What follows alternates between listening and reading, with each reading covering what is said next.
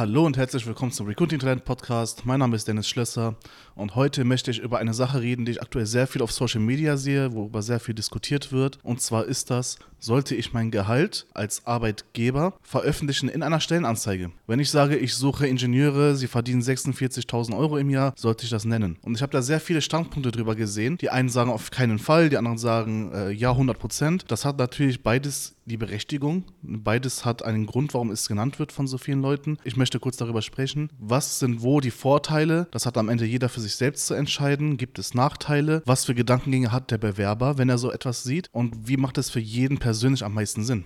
Der Punkt, dass man das Gehalt in einer Stellenanzeige veröffentlicht. Ist so ähnlich wie wenn ich eine Website habe als Dienstleister und ich schreibe meine Preise auf die Website. Das hat zum einen eine filternde Funktion. Wenn als Dienstleister ich meine Preise online habe, dass ich sage, alle, die da drunter liegen oder eine Preisvorstellung haben, die drunter ist, unter dem Preis, den ich ausrufe, die brauchen sich gar nicht erst melden. Ist dann als Dienstleister, der jetzt vielleicht in Hochpreissegment unterwegs ist, ganz gut, weil die ganzen Ramschkunden, die man ja so gar nicht haben will, weil die gar nicht sich dann melden würden oder wenn, dann in einer sehr niedrigen Stückzahl. Aber zum anderen schließt es auch die Tür dass sich jemand allgemein meldet bei mir und ich ihn dann, auch wenn er noch keinen Preis weiß, dazu überreden kann, dieses Budget, was ich ausrufe, in die Hand zu nehmen. Ganz ähnlich ist es auf jeden Fall bei den Stellenbeschreibungen. Wenn ich einen Job suche, interessiert mich ja vor allem das Gehalt. Ganz klar. Wir haben zwar oft darüber gesprochen, dass Gehalt nicht alles ist, aber es ist natürlich ein sehr großer, wesentlicher Faktor, warum ich irgendwo arbeite. Ich möchte ein gewisses Gehalt haben, um meine Lebensunterhaltskosten zu zahlen. Die ganzen Benefits sind zur Kompensierung von einigen anderen Gehaltslücken vielleicht zu sehen. Aber was auf jeden Fall sehr ausschlaggebend ist, wenn ich mir einen Job suche, und ich sehe schon in der Jobbeschreibung, mehr als 35.000 Euro im Jahr geht zum Beispiel gar nicht bei diesem Arbeitgeber. Dann habe ich als Arbeitnehmer schon direkt Angst, mich dort zu bewerben, weil ich würde vielleicht bei meinem aktuellen Lebensstandard gar nicht hinterherkommen mit diesem Gehalt. Das ist halt eine Sache, die man sich dann denkt. Ne? Man zeigt auf mit diesem Gehalt, dass man schon grob filtert. Es ist natürlich so, wenn ich dann aber auch sage, ich zahle ein gutes Gehalt, zum Beispiel ich zahle nicht 35 oder 45.000, ich zahle vielleicht 50.000 oder 56.000 Euro im Jahr Gehalt an einen Ingenieur als Beispiel, dann ist es natürlich auch etwas zum Anlocken. Da werden auch die ganzen Bewerber oder potenziellen Bewerber, muss man ganz klar sagen, die werden nicht unbedingt groß die ganzen Benefits sich einmal durchlesen oder wer ist das Unternehmen. Die sehen erstmal diese Summe und denken sich dann, geil, das würde auf jeden Fall reichen.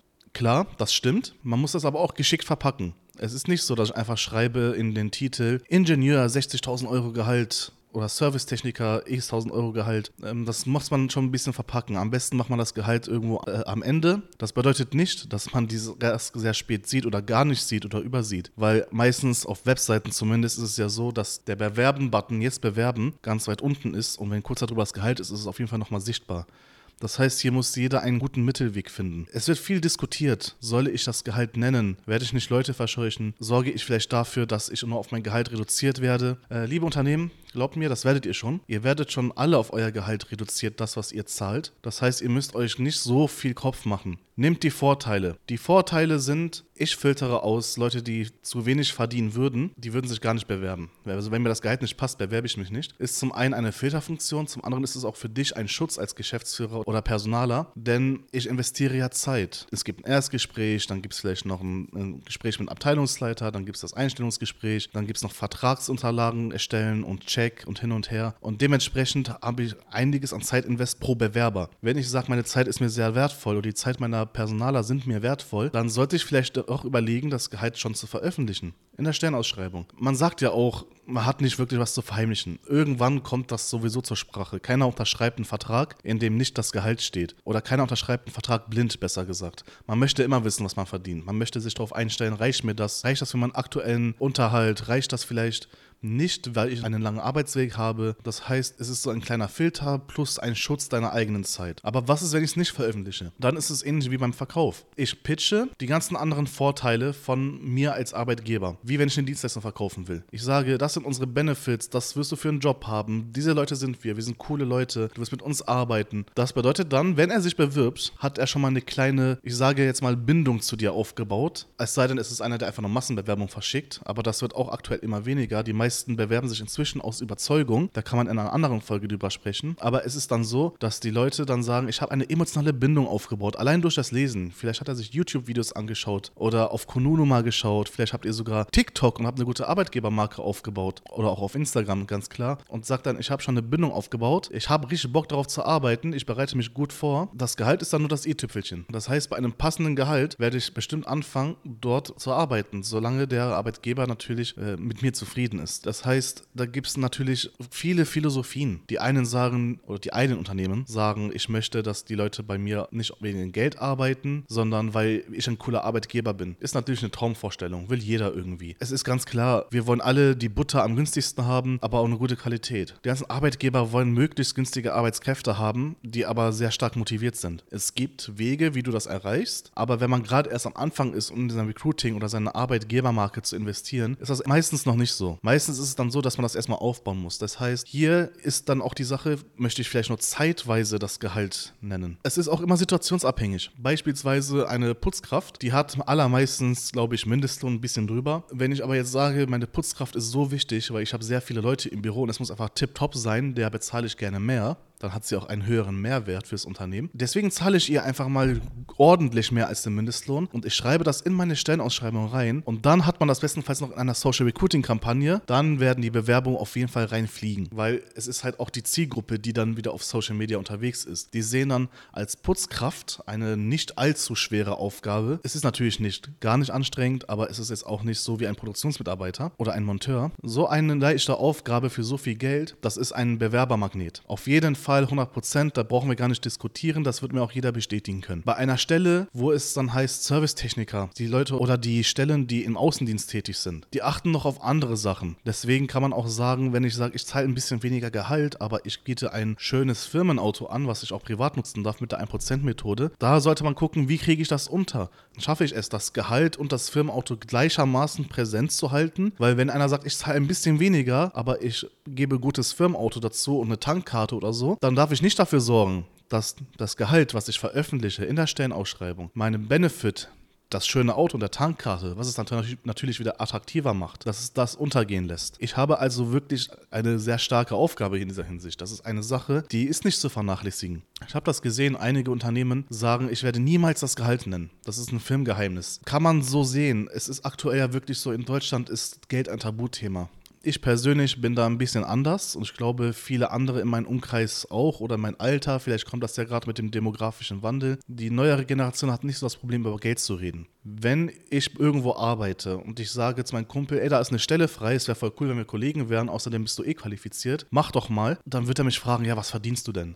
Und dann sage ich, nee, das sage ich dir nicht. Das heißt, Empfehlungsmarketing im Recruiting wird so auch geschädigt, wenn man dann diese Einstellung hat. Was ist denn falsch daran zu erwähnen, was ich verdiene? Ich meine, was ich verdiene, ist nur ein erster Indikator erstmal, wie die Arbeit ist und wie ich lebe. Wenn ich ein gutes Gehalt von 100.000 Euro im Jahr habe, aber trotzdem über meinen Verhältnissen lebe, habe ich auch nichts von. Es gibt Leute, die verdienen sehr, sehr gutes Geld und sind Mitte des Monats schon pleite. Und es gibt Leute, die haben ein nicht allzu hohes, aber auch nicht extrem schlechtes Gehalt und die kommen sehr gut zurecht, weil sie einfach ihre Verhältnisse sich sich angepasst haben. Hier müssen wir dann auch überlegen, wer sind die Leute, die ich anziehe? Will ich irgendwelche Top-Manager haben? Will ich irgendwelche Vertriebler haben? Oder möchte ich Entwickler haben, die einfach noch viel Wert darauf legen, nicht zur Arbeit zu müssen, weil sie Homeoffice haben und von zu Hause aus arbeiten können? Also auch ist es dann in diesem Bereich, wenn wir das jetzt Zielgruppe nennen, ist es wichtig, dass wir das abwägen. Am besten, und das gebe ich jedem mit, nicht nur bei diesem Thema Gehalt in der Stellenausschreibung, sondern Stellenausschreibung allgemein, geht doch einfach mal zu den Mitarbeitern, die ihr habt und fragt nach, schau mal, hältst du das für schlau, dass ich das Gehalt veröffentliche oder hältst du das für schlau, dass ich dieses Benefit nenne? Äh, bestenfalls habt ihr nicht für alle Stellenausschreibungen dieselben Benefits,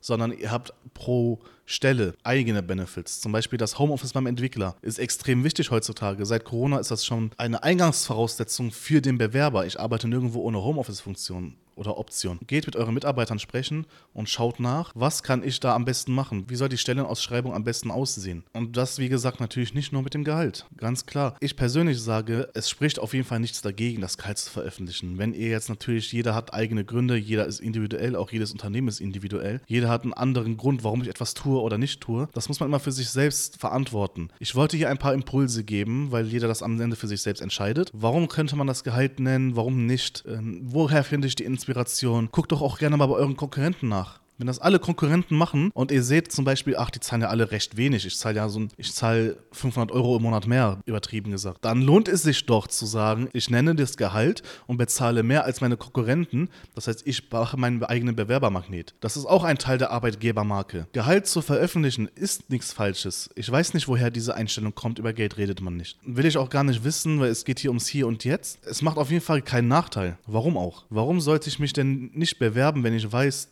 ah, so viel verdiene ich? Wenn man logisch überlegt, wenn ich jetzt nicht unbedingt ein richtig schlechtes Gehalt nenne, dann hat das kein Problem zu sein. Und das Gute ist, wenn ich mein Gehalt genannt habe, was ich zahle, in der Stellenausschreibung und jemand bewirbt sich dennoch bei mir, ich habe das schön genug hervorgehoben, es wurde nochmal irgendwo erwähnt, ich mache das vielleicht sogar im Erstgespräch nochmal, dann ist der Bewerber viel williger bei euch zu arbeiten. Viele haben ja das Problem, dass sich Leute bewerben, sich das einfach nur anhören und dann erscheinen die nicht mehr zum nächsten Termin oder die unterschreiben und erscheinen nicht zum ersten Arbeitstag und sagen ab. Das geht ja, das äh, passiert ja, das haben wir oft genug erlebt gibt. Aber wenn ich diese ganzen Sachen vorher schon kläre, dann weiß ich viel eher, dass er sich noch eher mit unserem Unternehmen identifiziert, mit den Leistungen, die wir bieten, einverstanden ist und dann williger ist, auch wirklich diese Stelle anzutreten. Das heißt, es kann, auch wenn man erstmal vielleicht vielleicht, wie gesagt, weniger Bewerbungen bekommt, die aber vielversprechender sind. Kann alles gut möglich sein.